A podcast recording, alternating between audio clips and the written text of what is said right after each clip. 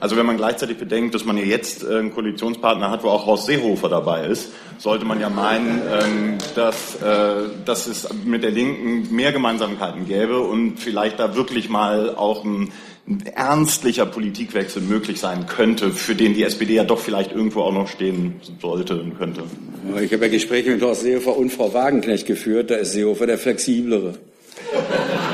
Also äh, das ist aber, ich muss bei den Pressekonferenzen muss man, weil da vorne sitzen ein paar Journalisten, muss es ganz kurz sagen, das war Ironie. Also es gibt nichts Gefährlicheres als Ironie in der Politik, weil die von Journalisten gezielt missverstanden wird, außer Mitgliedern der Bundespressekonferenz. Die machen sowas nicht. Oder wollen wir keine Zeit verlieren?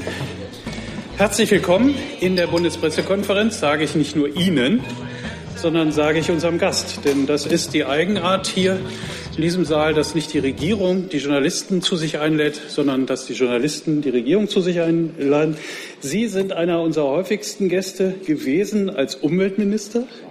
Als Wirtschaftsminister sind Sie auch sehr häufig zu uns gekommen. Als Außenminister haben Sie es noch nicht so ganz oft geschafft, aber umso schöner ist, dass Sie heute hier sind. Herzlich willkommen, Herr Gabriel. Liebe Hörer, hier sind Thilo und Tyler. Jung und Naiv gibt es ja nur durch eure Unterstützung. Hier gibt es keine Werbung, höchstens für uns selbst. Aber wie ihr uns unterstützen könnt oder sogar Produzenten werdet, erfahrt ihr in der Podcast-Beschreibung. Zum Beispiel per PayPal oder Überweisung. Und jetzt geht's weiter. Sie haben das Wort. Ja, wenn ich das richtig verstanden habe, dann soll ich euch gar nichts erzählen, sondern auf Ihre Fragen antworten. Wir auch. Können wir auch. Deswegen. Dann fangen wir doch ganz hinten an. Der Herr, der in der vorletzten Reihe sitzt. Haben Sie das Mikro? Danke. Also, Herr Minister, ähm, danke, dass Sie gekommen sind. Meine Frage lautet, ähm, es sind jetzt fast, äh, ich glaube, nach der letzten Zählung neun Gefangene in der Türkei, die in Haft sitzen. Ähm, neun Deutsche und wir liefern trotzdem noch weiter Waffen und zahlen, bezahlen sie als EU-Beitrittskandidat.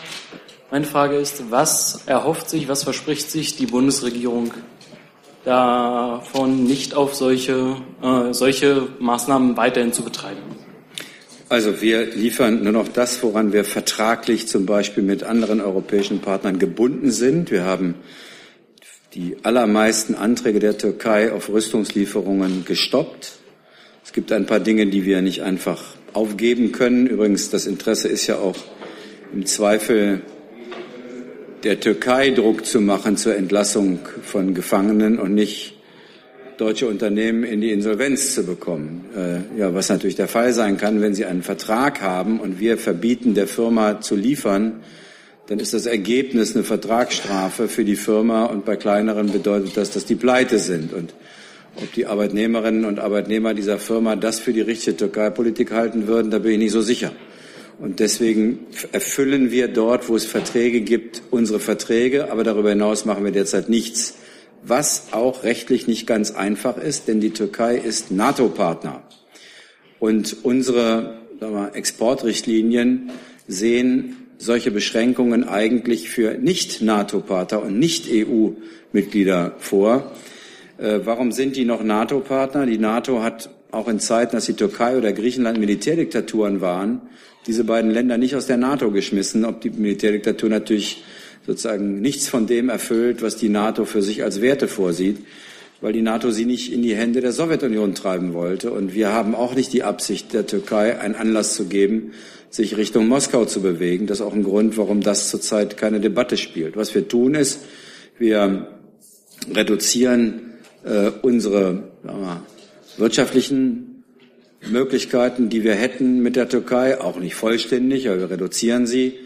Wir verweigern der Türkei das, was sie unbedingt will, nämlich eine Modernisierung des Zoll, der Zollunion. Das ist das, was die Türkei am meisten wirtschaftlich interessiert.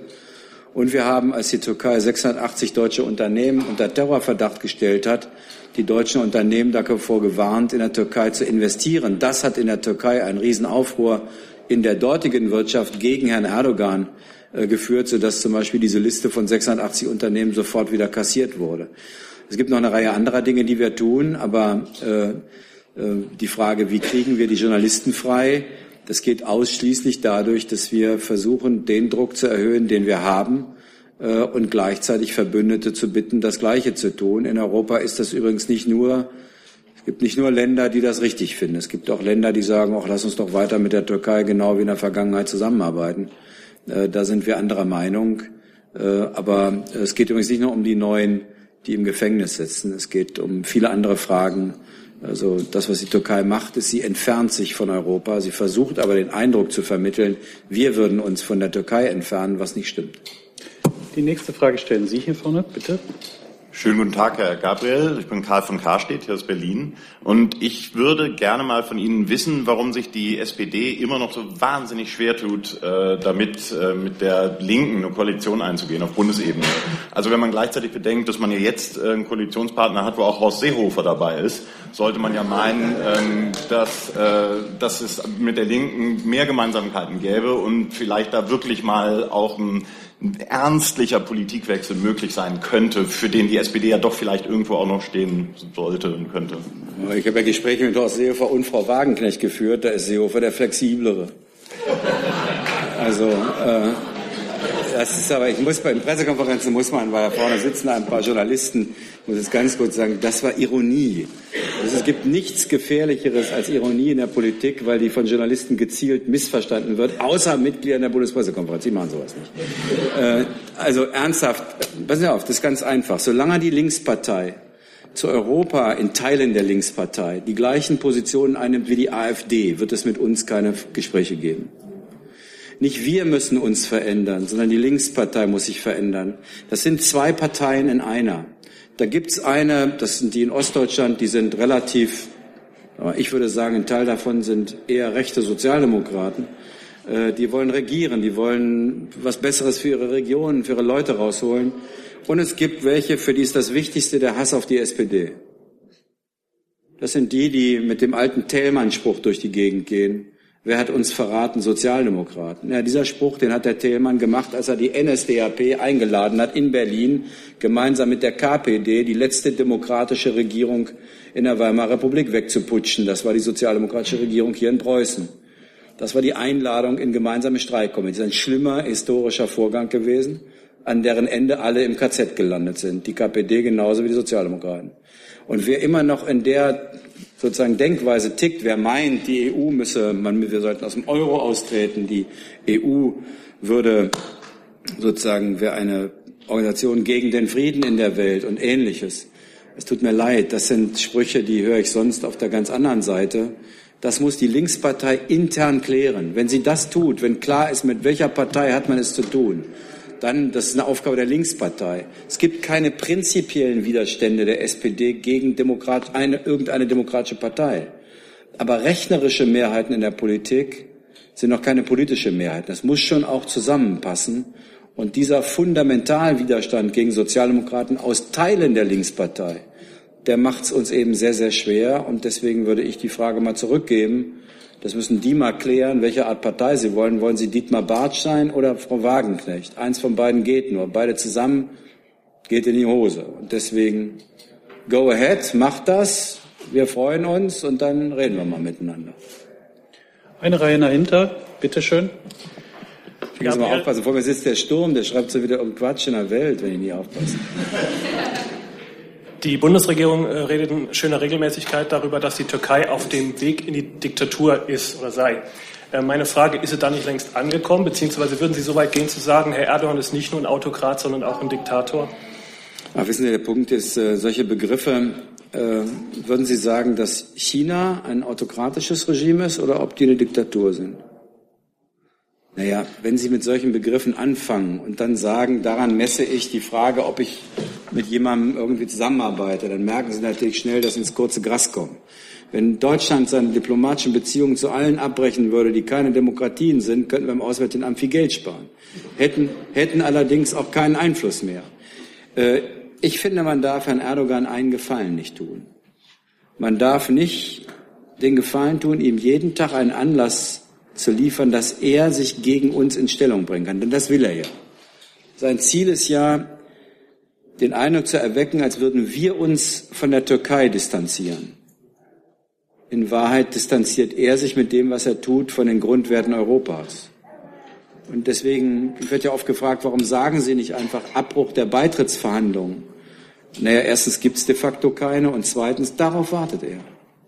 Darauf wartet er. Weil er dann sagen kann, guckt mal, so sind die, die wollen uns nicht. Denn er setzt ja auf ein Gefühl, das es leider gibt. Und zwar durchaus zu Recht. Es gibt ja unter vielen Türkinnen und Türken auch sowas wie enttäuschte Liebe zu Deutschland und zu Europa. Das gibt's ja auch. 50 Jahre Beitrittsverhandlungen zur Europäischen Union. 50 Jahre. Also, dass da welche dabei sind, die sagen, ihr meint's doch gar nicht ernst. Dann denken Sie an die Attentate von Mölln. Dann kamen die NSU-Morde, wo wir als erstes in der deutschen Justiz gesagt haben, das waren die Türken untereinander. In Wahrheit waren es rechtsradikale Terroristen. Junge Türkinnen und Türken erleben natürlich in unserem Land, dass wenn sie sich bewerben, ihr Name oder ihr Aussehen dazu führt, dass sie die Stelle nicht kriegen. Es gibt Enttäuschungen. Die sind langsam gewachsen. Und auf diesen Enttäuschungen baut er seine Propaganda auf. Er sagt, guck mal, ich mache euch wieder stolz. Ich bin euer Ministerpräsident. Ich persönlich sage, mir ist ganz egal, ob einer einen deutschen Pass hat oder nicht. Wenn er hier lebt, möchte ich gerne, dass seine Ansprechpartnerin Frau Merkel ist, wenn es geht, Herr Schulz, sein Präsident Herr Steinmeier ist und sein Außenminister ich und nicht die Türkei. Dafür werden wir aber noch eine ganze Menge tun müssen und auch zugeben, dass wir in der Vergangenheit auch Fehler gemacht haben. Der Begriff Gastarbeiter war für beide Seiten total bequem. Für uns Deutsche. Wir müssen uns ja nicht kümmern, wir haben ja die gehen irgendwann wieder. Aber für die Türkinnen und Türken auch. Ich kenne gen genug Familien, die gesagt haben, als sie Kinder kriegten und die schulpflichtig wurden, jetzt geh mal zurück in die Türkei, geh da zur Schule, denn ich komme ja in ein paar Jahren. Die sind natürlich nicht gekommen. In der Türkei heißen die Deutschländer. Und bei uns heißen sie Türken. Auch nicht Deutsche. Also ich glaube, wir müssen auch eine Menge tun, dass es Herrn Erdogan nicht gelingt, uns gegeneinander auszuspielen. Das versucht er. Und da, glaube ich, ist etwas, was wir schaffen können, weil der deutsch-türkische Schatz eigentlich verdammt groß ist. Und was wir machen, ist auch keine Politik gegen die Türkei, sondern wir haben ein Problem mit dieser Regierung und den Auswirkungen. Aber wissen Sie, die Türkei hat für dieses Land viel gemacht beginnend bei den Flüchtlingen in der Nazizeit. Der berühmte Bürgermeister dieser Stadt, Ernst Reuter, ist mit seiner Familie in die Türkei geflüchtet, hat da Aufnahme bekommen. Künstler, Intellektuelle, die wurden hier ausgebürgert. Die Türkei hat was ganz Interessantes gemacht. Die hat denn in die Pässe nicht reingeschrieben staatenlos, hat heimatlos reingeschrieben. Ganz spannend. Denen, die sind ihrer Heimat beraubt, nicht ihres Staates. Und das ist ein Wort, das es heute im Türkischen gibt, am Ende mit Z geschrieben, nicht mit S, heimatlos. Herr Erdogan macht ganz viele Leute gerade heimatlos, Intellektuelle, Journalisten, Wissenschaftler. Wir müssen denen Angebote machen, wir müssen auch mit denen zusammenarbeiten. Ich will, dass wir denen zeigen, wir sind nicht gegen Türken und gegen Türkei. Im Gegenteil. Wir setzen auf eine Zeit, wo dieser große Schatz der Gemeinsamkeiten wieder wirken kann. Ich will nicht zulassen, dass der seinen innenpolitischen Kampf hier in Deutschland austrägt und die Leute gegeneinander aufhetzt. Die nächste Frage von der Dame in der vorletzten Reihe, bitteschön. Ja. Hallo Herr Gabriel, mein Name ist Lea. Ich war auf mehreren Missionen an Bord der Juventa als Medic und ich ähm, habe daran mitgeholfen, irgendwie mehrere hundert Menschen lebend und tot aus dem Wasser zu ziehen. Und ich wüsste gerne von Ihnen, ob Sie denken, dass ich eine Schlepperin bin. Sie wissen, dass ich das nicht denke. Das ist eine rhetorische Frage. Aber ich müsste Sie fragen, es geht jetzt hier in der Pressekonferenz nicht, warum Sie den von Italien angebotenen das Abkommen über die Frage, wie man sich dort verhält, um nicht in Gefahr zu geraten, ohne dass man es will, äh, Schleppern ihre Arbeit zu erleichtern, warum Sie den nicht unterschrieben haben. Andere NGOs, die dort retten, haben das getan. Italien hat gesagt, lasst uns gemeinsam eine Verabredung treffen, wie sich solche Hilfsorganisationen, an welche Regeln die sich halten sollen. Ähm, diejenigen, die für das Schiff Verantwortung tragen, das Sie gerade angesprochen haben, haben das nach meinem Kenntnisstand nicht gemacht. Ich habe es nicht verstanden, warum nicht. Ich kann mit Ihnen jetzt hier keine Debatte machen, aber das ist die Antwort auf Ihre Frage. Denn es ist so, dass die Menschenhändler und Schlepper in Libyen natürlich ihr Geschäft machen, indem sie wissen, da kommen Leute, die retten. Es werden zum Beispiel die Boote verschlechtert. Es sind noch billigere Boote auf See geschickt worden. Es sind Scheinwerfer aufgestellt worden nach dem Motto, hier müsst ihr als Rettungsorganisation in diese Richtung fahren, von hier kommen die. Ne, die Bilder sind bekannt, die finden Sie im Netz, die können Sie bei der italienischen Regierung abfragen.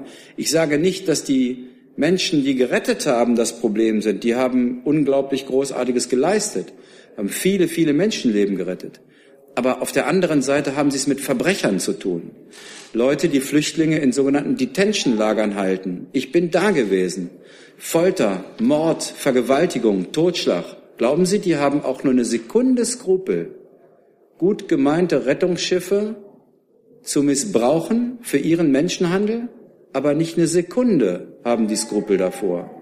Und deswegen fand ich es angemessen, dass die Italiener, die unter unglaublichem Druck stehen, die nicht mehr übrigens auch, weil Europa sie im Stich lässt, dass die versuchen, mit den NGOs irgendwie Regeln zu finden, dass das natürlich weiter gerettet wird, aber dass die Italiener auch damit irgendwie umgehen können.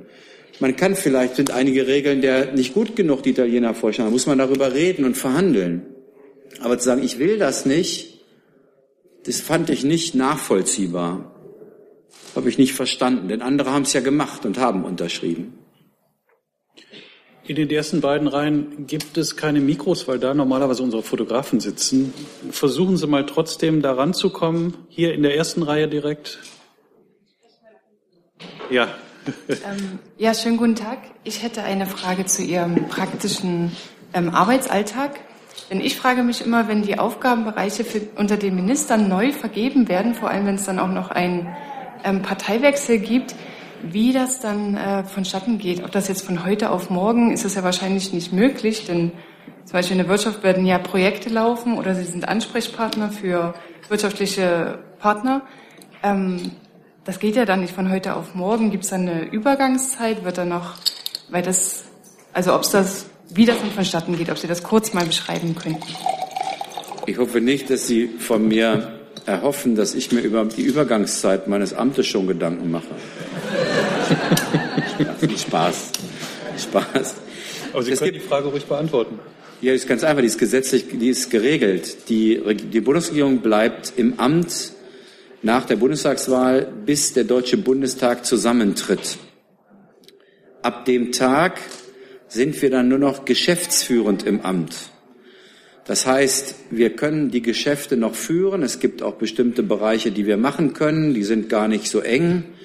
Aber so ein bisschen sagt man, jetzt müsst ihr euch ein bisschen zurückhalten. Da kommt demnächst, und das ist das Demokratiegebot. Der neue Bundestag ist da. Der, in der Regel wählt der die neue Bundesregierung nicht in seinem ersten Sitzungstag, sondern dann gibt es in dieser Zeit, schon nach der Bundestagswahl, beginnen so Sondierungsgespräche von Parteien na, dann irgendwann werden daraus Koalitionsgespräche. In der Regel dauern die länger als bis zum Zusammentreten des Bundestages. Der muss, glaube ich, nach der Verfassung vier Wochen danach oder so zusammentreten.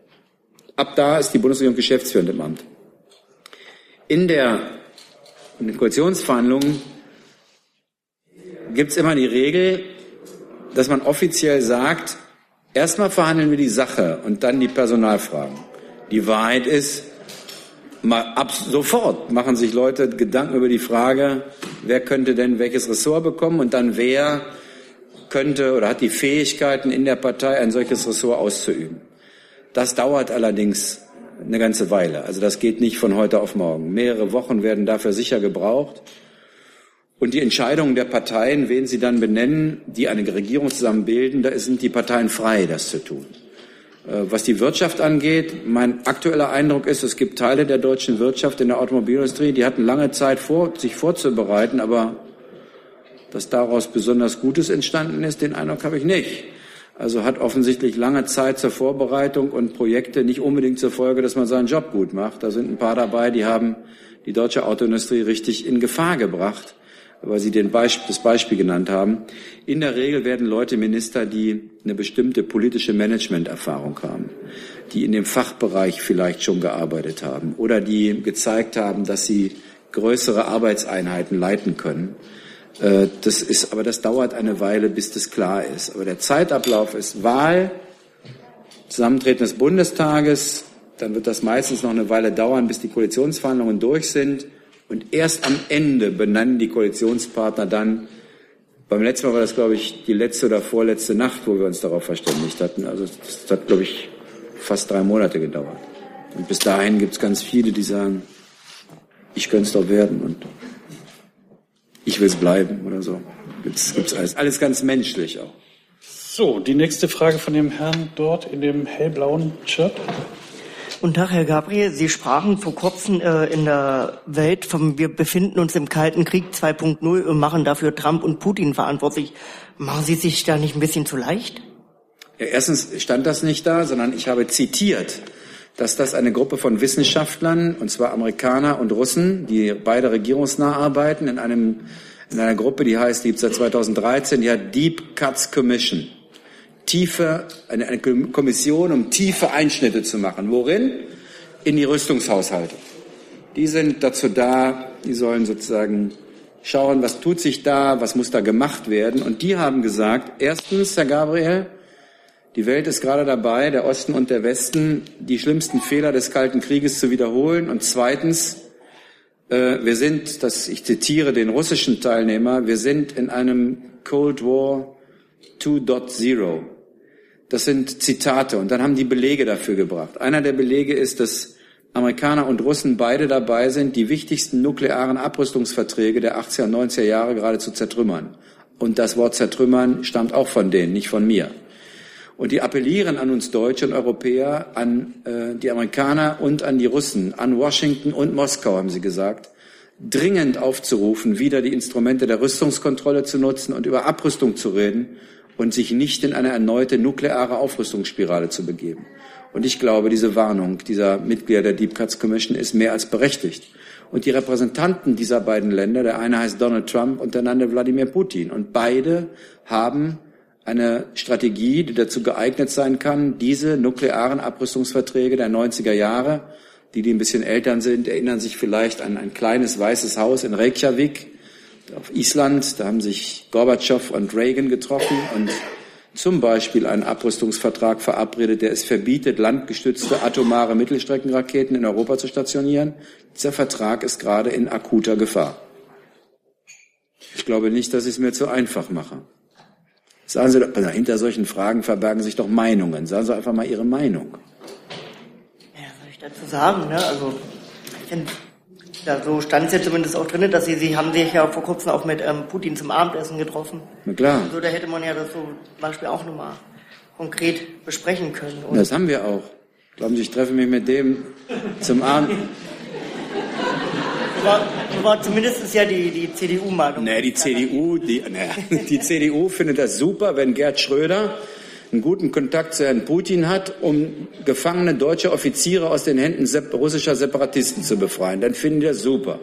Und wenn, die, wenn er Kontakte hat zu einem russischen Unternehmen, bei dem er aufgefordert wird, den Aufsichtsrat zu geben, dann ist das ein Weltuntergang. Mein Eindruck ist ein bisschen, es könnte was mit dem Wahlkampf zu tun haben. Aber das ist natürlich eine bösartige Unterstellung.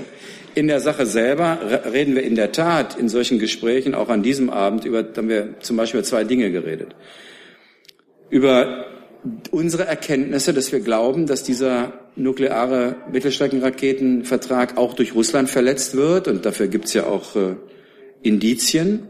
Natürlich weist er das zurück und zählt dann seine Argumente auf. Aber worüber wir meistens reden oder bei jedem Gespräch reden, ist die Frage, wie schafft man es eigentlich, in der Ukraine wenigstens zu einem Waffenstillstand zu kommen, den auch die russischen Separatisten jeden Tag verletzen, auch die Ukrainer. Aber Russland ist das Land gewesen, das zum ersten Mal seit Ende der 70er Jahre Grenzen verrückt hat. Ich weiß gar nicht, ob das noch allen in Erinnerung ist. Es gab eine Schlussakte von Helsinki. Das war die Voraussetzung für die deutsche Einheit. Dieser Vertrag der Konferenz für Sicherheit und Zusammenarbeit in Europa, da hat man sich verabredet, die Grenzen in Europa zu akzeptieren. Warum?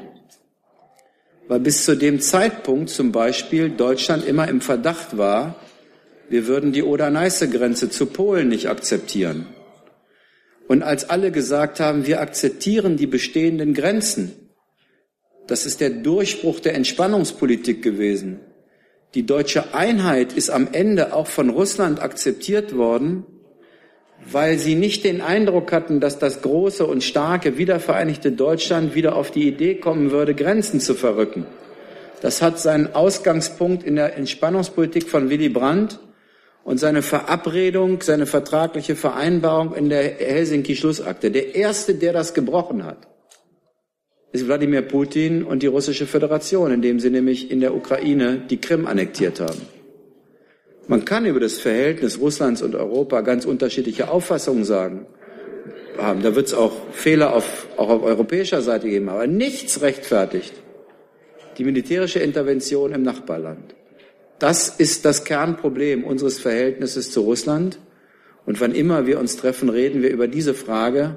Zum Beispiel leider etwas, was bislang, bislang ich hoffe nicht dauerhaft, Russland ablehnt, ablehnt ist, die Beobachter, die wir in der Ostukraine haben, sind ja unbewaffnet und können nachts nicht raus.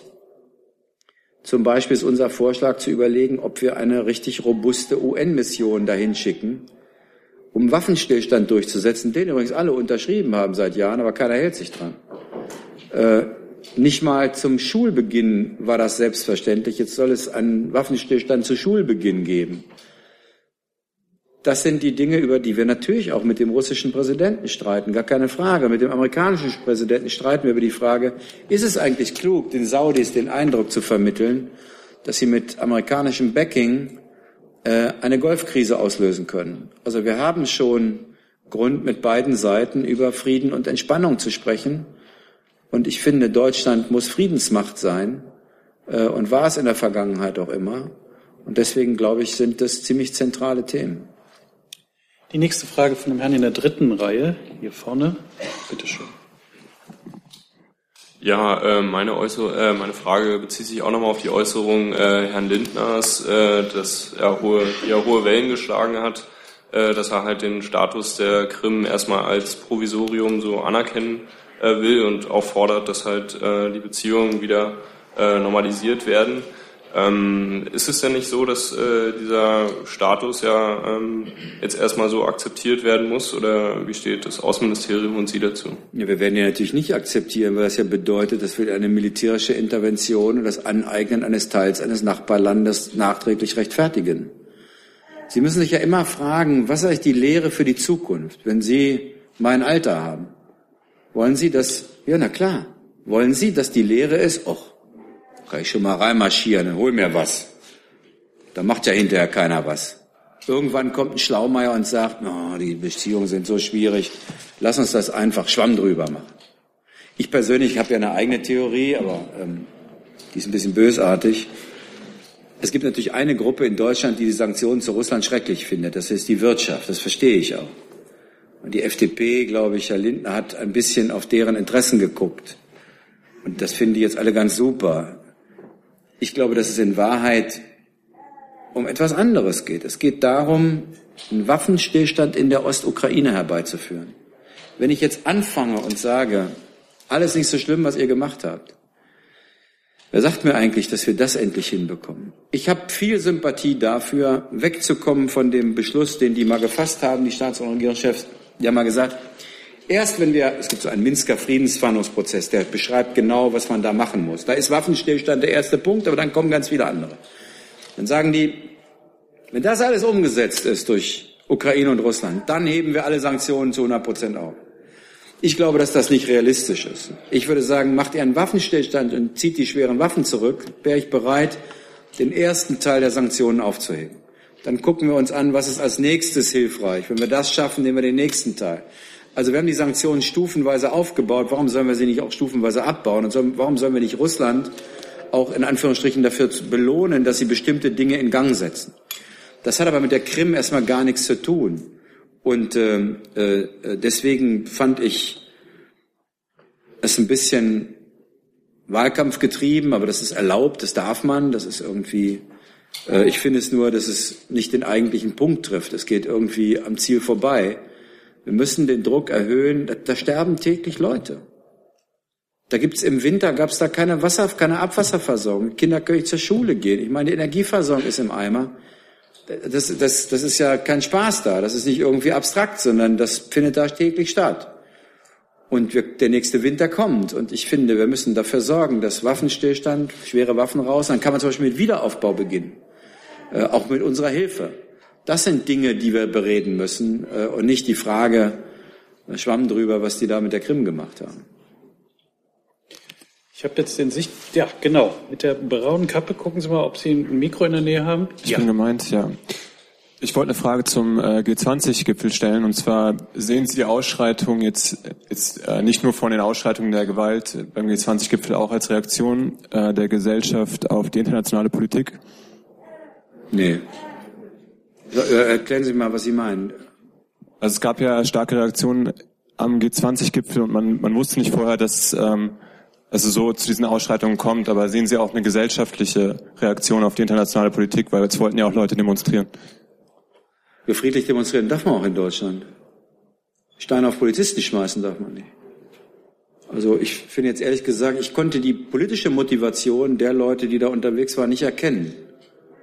Das waren zum großen Teil, also nicht die, ich rede nicht von den friedlichen Demonstranten, das verstehe ich schon. Aber wer auf dem Hausdach ist und mit Stahlschleudern solche Stahlkugeln auf Polizisten schmeißt, da würde ich mal sagen, das ist ein Krimineller. Mit Politik hat das gar nichts zu tun. Ja, aber es gab ja, glaube ich, auch genug Leute, die einfach nur Kritik ja, ist auch erlaubt. Die ist ja erlaubt. Und es gibt ja auch Grund, die G20 zu kritisieren. Die G20 ist ein Treffen der reichen Staaten ohne die Armen. Die G20 hat über die wirklich wichtigen Dinge, wie bekämpfe ich Krieg und Bürgerkrieg, nicht geredet. Afrika ist dann mal so als Side-Event eingeladen worden. Äh, ich glaube, dass die G20 ähm, sogar ein Rückschritt in handelspolitischen Fragen waren. Die Beschlüsse, die auf Druck von Herrn Trump gefasst wurden, waren schwächer als die, die zuvor in China befasst wurden. Er hat sogar einen Rückschritt gehabt.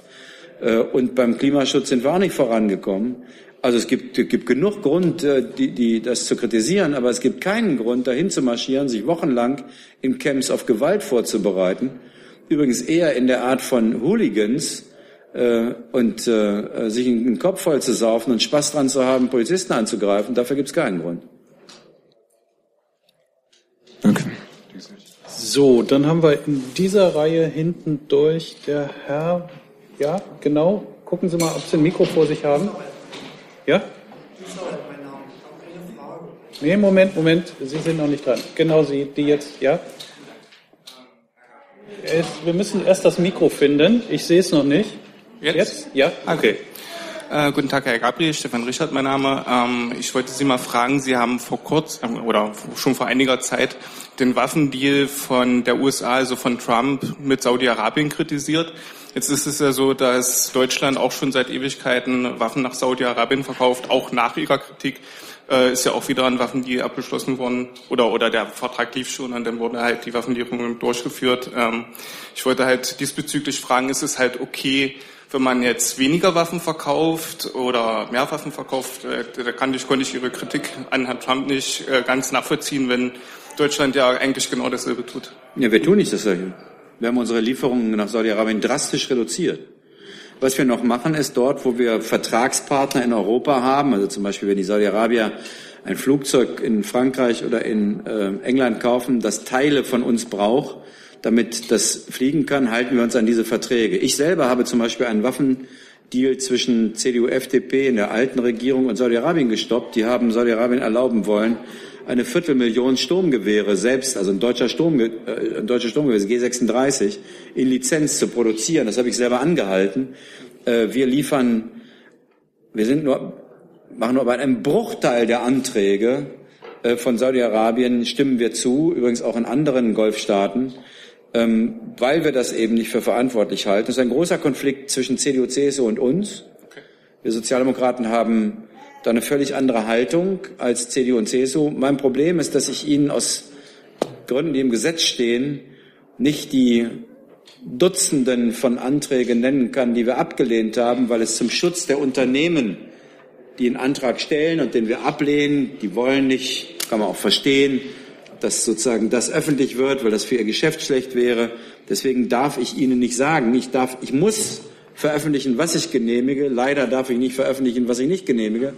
Und die Genehmigungen an Saudi-Arabien ähm, sind ein Bruchteil dessen, was sie früher waren. Übrigens, Sie müssen sowieso aufpassen, wenn mal in der Zeitung steht, Waffen, größte Waffenhandelsvolumen Deutschland seit ewigen Zeiten, gucken Sie in den Bericht rein, was sich dahinter verbirgt. Beim letzten Mal zum Beispiel waren es vier Tankflugzeuge für Großbritannien. Das halte ich jetzt nicht für ein echtes Problem. Was wir derzeit an Saudi-Arabien noch liefern, sind Patrouillenboote, wir glauben, dass auch ein Land wie Saudi-Arabien das Recht hat, seine Seewege zu kontrollieren. Äh, das machen wir.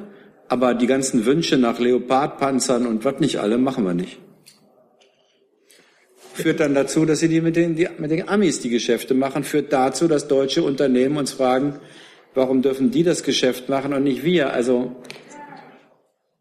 ist auch nicht, nicht so ganz ohne die Debatte. Ne? Da geht es immer um die Frage, machen Sie eine wertegebundene oder eine interessengeleitete Außenpolitik?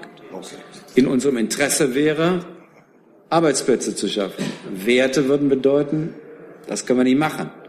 Ist nicht so einfach. Man kann übrigens sich auch schuldig machen, indem man keine Waffen liefert. Wir haben mal eine Debatte gehabt, sollen wir den kurdischen Peschmerga im Nordirak Waffen liefern, ja oder nein? Wir haben gesagt, wir machen das, weil sonst die Volksgruppe der Jesiden ausgerottet worden wäre. Wir wussten, dass es sein kann, dass diese Waffen irgendwann in einem Teilungskrieg der Kurden gegen den Süden des Irak auch in einer bewaffneten Auseinandersetzung innerhalb des Irakes genutzt werden könnten, was wir nicht wollen. Wir waren also in der Situation, sollen wir liefern, dann haben wir ein Risiko, können uns schuldig machen in diesem Bürgerkrieg. Liefern wir nicht, dann machen wir uns schuldig, weil dann der IS die Jesiden ausgerottet hätte im Sinjar-Gebirge. Der Pazifist Robert Neudeck hat uns damals dringend gebeten, die Waffen zu liefern.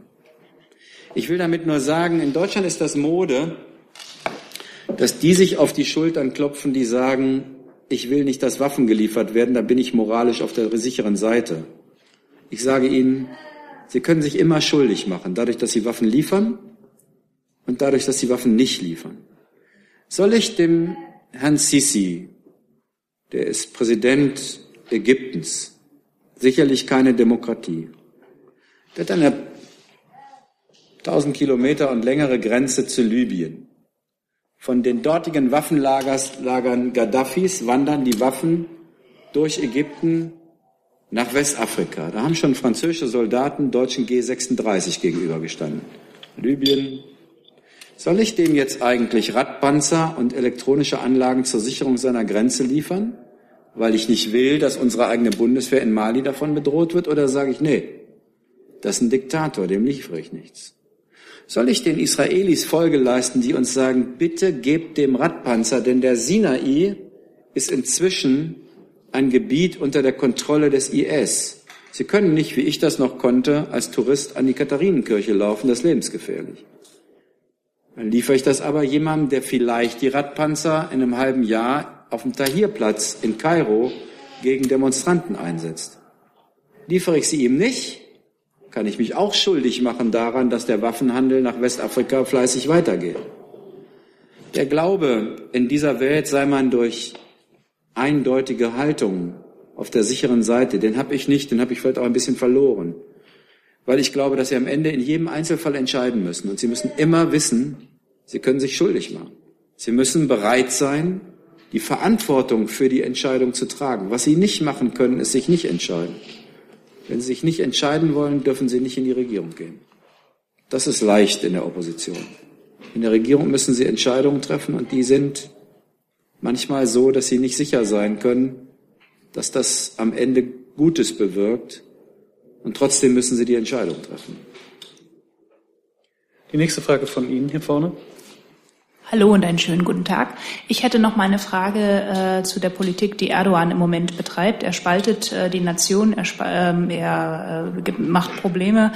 Ähm, es wurde gesagt, äh, dass man mit ihm zusammenarbeiten muss ähm, und diplomatisch sein muss. Das Problem ist, was ich jetzt persönlich sehe, wie arbeitet man mit jemandem zusammen, der immer wieder von neuem provoziert, immer wieder guckt, wie weit er gehen kann, ähm, den äh, Türken hierzulande sogar noch Wahlempfehlungen mit auf den Weg gibt, äh, dass er zum Beispiel unsere Parteien nicht wählen darf, weil, es, weil, sie, weil wir angeblich Türkeifeinde sind ähm, dann aber trotzdem die Beitrittsverhandlungen der Türkei aufrecht äh, erhalten werden. Ich weiß, das ist ein schwerer, ein, ein schmaler Grad, aber wie kann man auf lange Sicht gesehen mit jemandem zusammenarbeiten, der einfach nie offenbar nie Grenzen aufgezeigt bekommen hat?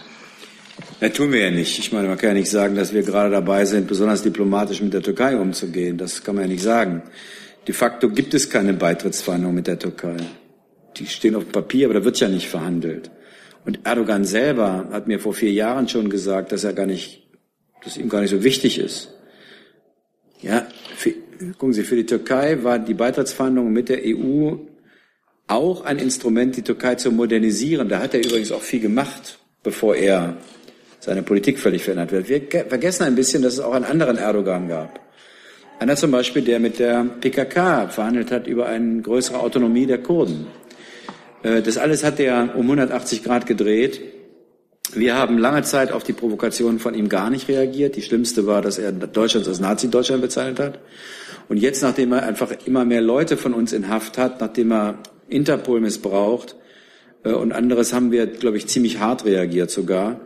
Der Abbruch äh, der Beitrittsverhandlung, der formelle, dass wir ihm sagen, wir beenden das, das würde ihn richtig freuen dann hätte er endlich den schlagenden Beweis seiner Bevölkerung gegenüber, dass sich Europa von, von der Türkei abwendet.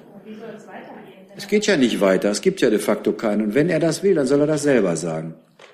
Dass ich ihm noch eine Waffe gegen uns in die Hand gebe, in Anführungsstrichen, indem ich sage, hier hast du noch ein Stück Papier, das kannst du hochhalten und jedem deiner Bürger zeigen, die EU will nichts mehr mit der Türkei zu tun haben, das mache ich nicht. Ich werde ihm nicht noch helfen. Der wartet jeden Tag auf eine Provokation. Weil das, er hat so viel innere Widersprüche in der Türkei, dass er einen äußeren Feind braucht. Und das ist Deutschland, äh, Europa, irgendwer. Er hat ja mit jedem in seinem Umfeld schon Krach gehabt, mit Russland, mit den USA. Die Außenpolitik der Türkei in den letzten Jahren ist ja ein Zickzackkurs und ein, wenn Sie das als deutscher Außenminister machen würden, dann werden Sie jetzt schon zurücktreten müssen. Das, äh, das, das ist schon äh, nur was er, er, er nutzt diese Enttäuschung vieler Türken gegen, die ja durchaus berechtigt ist, ja nicht so, dass sie unberechtigt ist. Die missbraucht er. Und ich möchte ihm nicht noch weitere Belege liefern. Und de facto passiert ja da nichts. Es wird ja nicht verhandelt über einen Beitritt. Und er, man muss ihm immer sagen, du entfernst die Türkei oder sie, ja, muss ja aufpassen, ich bin ja zu jung, hat er mir ja gesagt, um ihn anzusprechen. Darf man also nicht so viel vor. Wenn sie gehört hat, hat er gesagt, was bildet er sich ein? Wie alt ist der eigentlich, dass der mich anspricht? Ja. Wenn einer, irgendein, sein, sein, irgendein Minister hat mich Rassist genannt oder so. Das sind immer so, wenn, wenn ein Politiker gar nicht mehr weiter weiß, dann macht er sowas. Also es ist eigentlich kein, gut, kein wirklich starkes Zeichen. Mich, es ist auch nicht so, dass mich das besonders berührt, aber das, nein. Das, das zeigt, worauf die warten. Am liebsten wäre der gewesen, wenn ich jetzt, als der mich Rassist genannt hat, jetzt sowas Ähnliches zu ihm gesagt hätte. Das wäre super. Das wäre allen türkischen Zeitungen gewesen. Und das darf man nicht machen. Man darf nicht das Spiel mitspielen. Äh, ich glaube aber, eins darf man auch nicht machen. Man darf nicht Signale senden, die die Türken betreffen oder die Türkinnen und Türken. Ich, ich glaube, der, der, das ist wirklich ein großer Schatz, die deutsch-türkische Freundschaft. Und die wird gerade von ihm wirklich gefährdet. Und ich finde, man muss immer wissen, es gibt eine Türkei danach. Und äh, es gibt viele Menschen, die, ich zähle mich auch dazu, äh, die sehr viel, denen sehr viel an einem guten Verhältnis zwischen Deutschland und Türkei liegt. Ich habe mal etwas spöttisch gesagt, äh, meine Liebe zur Türkei und den Türkinnen und Türken ist so groß, da kann auch Herr Erdogan nichts dran ändern. Also man muss auch ein bisschen Geduld und äh, Zuversicht haben. Er ist nicht, es gibt mehr als 50 Prozent in der Türkei, die finden das nicht gut. Er hätte das Referendum verloren. Er hat es doch nur gewonnen, weil er Ausnahmezustand hat, die Journalisten im Knast waren. Alle sich er hat mit 51 Prozent gewonnen. Jetzt hätte er es verloren. Und ich finde, jetzt Wissenschaftler einladen, Städteaustausch intensivieren, Kulturausschuss, das alles können wir austauschen. Das können wir jetzt machen. Ja, wenn es nach mir ginge, das geht leider nicht immer, weil wir dafür europäische Abstimmung brauchen. Ich wüsste schon, wem ich ein Dauervisum für Deutschland geben würde. Dass der nicht alle drei Monate eins beantragen muss. Es gibt Wissenschaftler, Journalisten, das äh, findet er nicht so witzig, aber das, ich glaube, wir müssen auch ein bisschen darauf vertrauen, dass es Menschen gibt, die genauso wie wir wissen, dass diese Politik, die da jetzt gemacht wird, am Ende nicht im türkischen Interesse ist. Und darauf setze ich jedenfalls. Ich kenne das Land ein bisschen und glaube, dass ich ein bisschen verstehe, was da los ist. Und deswegen darf man sich auch nicht immer gleich erschrecken, wenn da mal so einer richtig loslegt.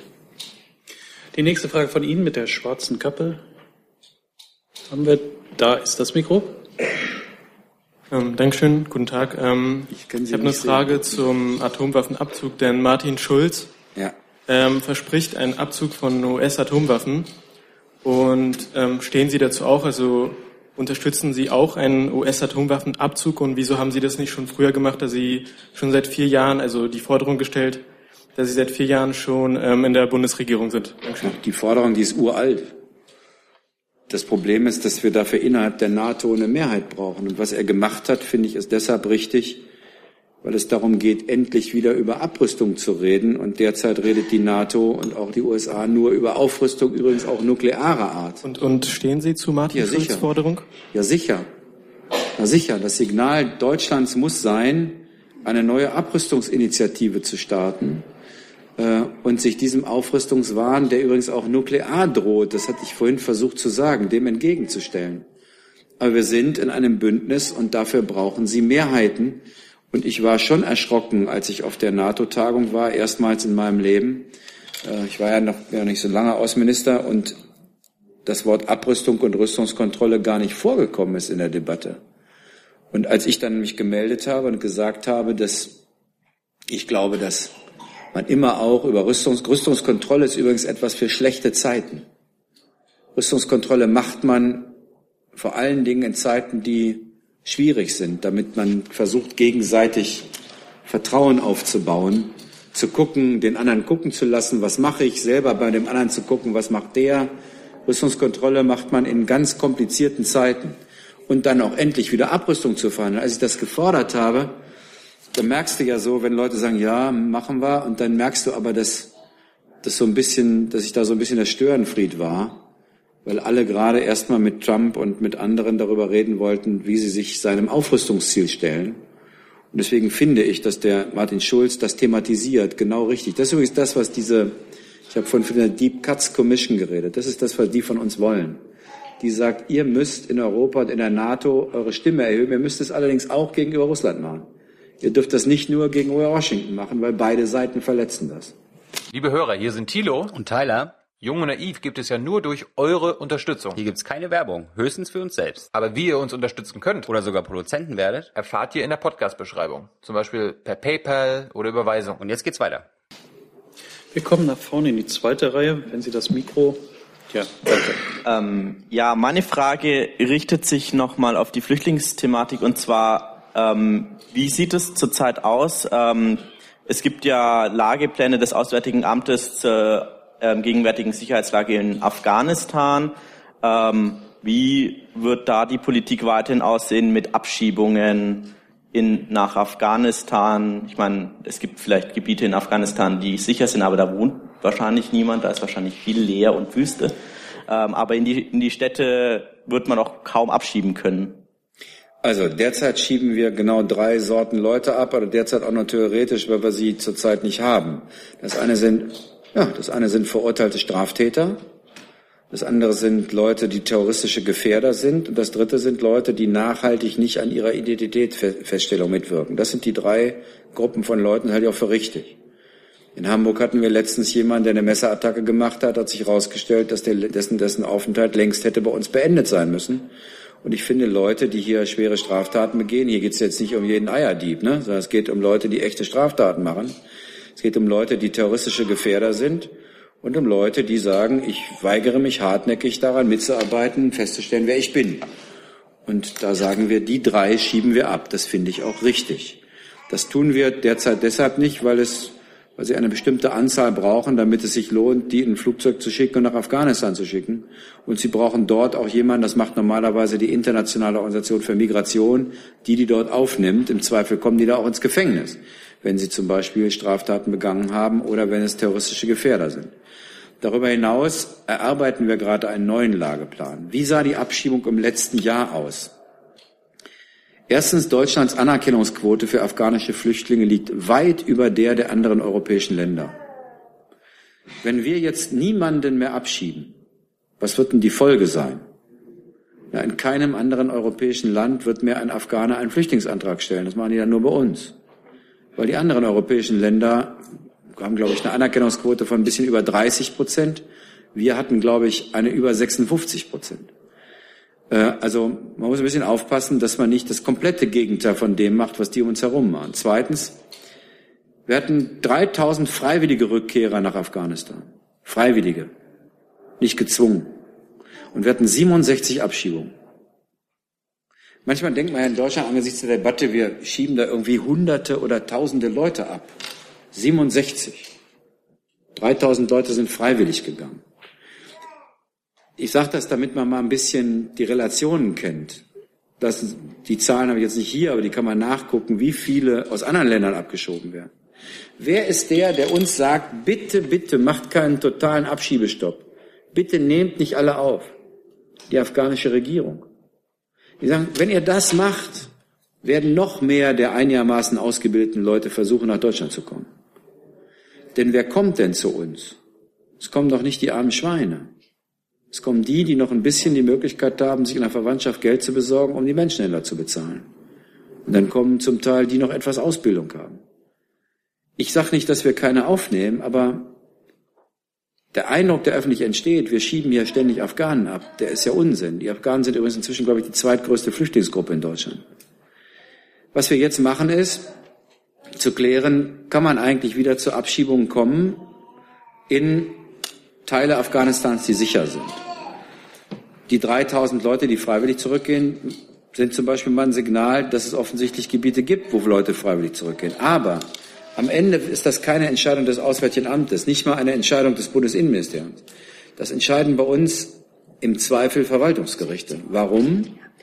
Weil es gar nicht so einfach ist. Sie werden jeden Einzelfall prüfen müssen. Natürlich kann es ein Gebiet sein, das als sicher gilt. Das ist aber vielleicht ein Gebiet mit lauter Usbeken. Wenn Sie einen pashtunischen Flüchtling dahin abschieben, hat er davon gar nichts. Das heißt, Sie werden sich jeden Einzelfall angucken müssen. Bei uns entscheiden Gerichte über die Abschiebung, nicht Politiker. Das ist auch ganz gut so. Aber ich wollte ein bisschen dem Eindruck entgegenwirken, wir hätten hier eine massenhafte Abschiebung von Afghanen. Zurzeit schieben wir drei Gruppen ab. De facto derzeit der letzte Flug ist mangels Personen, die wir dafür zur Verfügung gehabt haben, abgesagt worden. Aber wenn wir terroristische Gefährder haben, schwere Straftäter oder Leute, die sich weigern, an der Identitätsfeststellung mitzuwirken, dann schieben wir ab, ja. Finde ich auch richtig. So, wir haben jetzt noch ungefähr 30 Wortmeldungen, aber noch zwei Minuten Zeit. Ich habe jetzt gleich, nur um mal aus der Praxis was zu sagen, das ist jetzt vielleicht, jetzt wartet auf mich der ägyptische Außenminister. Der wartet, weil er mit mir darüber reden will, wie sich Deutschland und Europa dazu verhält, dass am Nil Länder oberhalb von Ägypten beginnen, das Nilwasser stärker zu nutzen, Staudämme zu errichten. Ägypten unten natürlich massiv davon betroffen ist. Und die berufen sich auf Verträge aus der Kolonialzeit, die ihnen 65 Prozent des Wassers zugestehen. Die Oberliga sagen natürlich, Kolonialzeiten sind vorbei. Ich sage das deshalb, weil die Deutschen manchmal gar nicht wissen, wie geschätzt unser Land ist, in solchen Prozessen zu vermitteln. Deutschland gilt als fairer Partner. Die wissen auch, Deutschland hat auch eigene Interessen, das hat jeder. Aber die Deutschen haben so einen Ruf, ein fairer Mittler zu sein. Äh, das stimmt auch, und zwar egal wer in Deutschland regiert hat, ist das immer ein Land gewesen, das im Zweifel in der Außenpolitik die eigenen Interessen etwas nach hinten gestellt hat, weil wir gewusst haben, wenn es Erfolg gibt, dann werden wir davon am Ende auch profitieren, indem der Frieden sicherer wird oder viele andere Dinge auch. Es ist ganz interessant, dass man, habe ich auch erst in der Bundespolitik erfahren, wie gut der Ruf unseres Landes in anderen Teilen der Welt ist. Manchmal nicht in Europa, weil wir zu viel mit dem erhobenen Zeigefinger rumgerannt sind. Und die Europäer manchmal nicht zu Unrecht sagen, na, wenn ihr uns nicht helft bei der Bekämpfung der Jugendarbeitslosigkeit, dann können wir euch auch nicht bei der Aufnahme von Flüchtlingen helfen. Die beiden Dinge stehen ziemlich eng beieinander. Aber ganz generell finde ich, können wir stolz darauf sein, was unsere Vorgängerinnen und Vorgänger in diesem Land gemacht haben. Nämlich die haben, finde ich, dem Land hier einen ziemlich guten Ruf verpasst. Und das in einem Land, das vor 70, 80 Jahren brandschatzend und mordend durch die Welt gezogen ist würde mir manchmal wünschen, dass die Deutschen auf diese Entwicklung auch ein bisschen stolz sind und wissen, dass da was zu verteidigen ist und dass wir diesen guten Ruf denen zu verdanken haben vor uns in der Politik und in der Gesellschaft, in der Wirtschaft, in den Gewerkschaften, in den Umweltverbänden, die den erarbeitet haben. Und dass es, glaube ich, ein bisschen unsere Aufgabe ist, den auch in Zukunft beizubehalten. Wir haben einen guten Ruf in der Welt und Einen guten Ruf kann man schnell verlieren, einen schlechten behält man ziemlich lange. Das, glaube ich, ist ein bisschen auch unser Job. Vielen Dank, dass Sie heute hergekommen sind. Wir danken.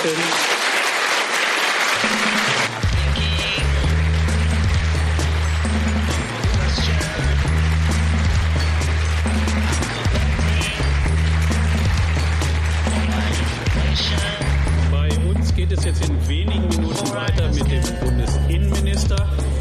Und äh, Sie können ruhig Interessenten Platz machen. Dankeschön.